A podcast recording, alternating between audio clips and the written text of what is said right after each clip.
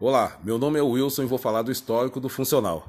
Suas origens também está ligada com a reabilitação. Terapeutas físicos e quiropráticos utilizam esse método para treinar novamente os pacientes com distúrbios do movimento.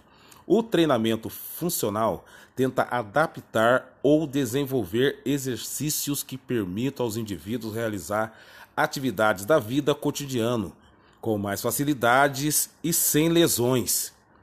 É uma característica também do treinamento funcional ser uma modalidade democrática, ou seja, pessoas com ou sem condicionamento físico prévio pode se exercitar.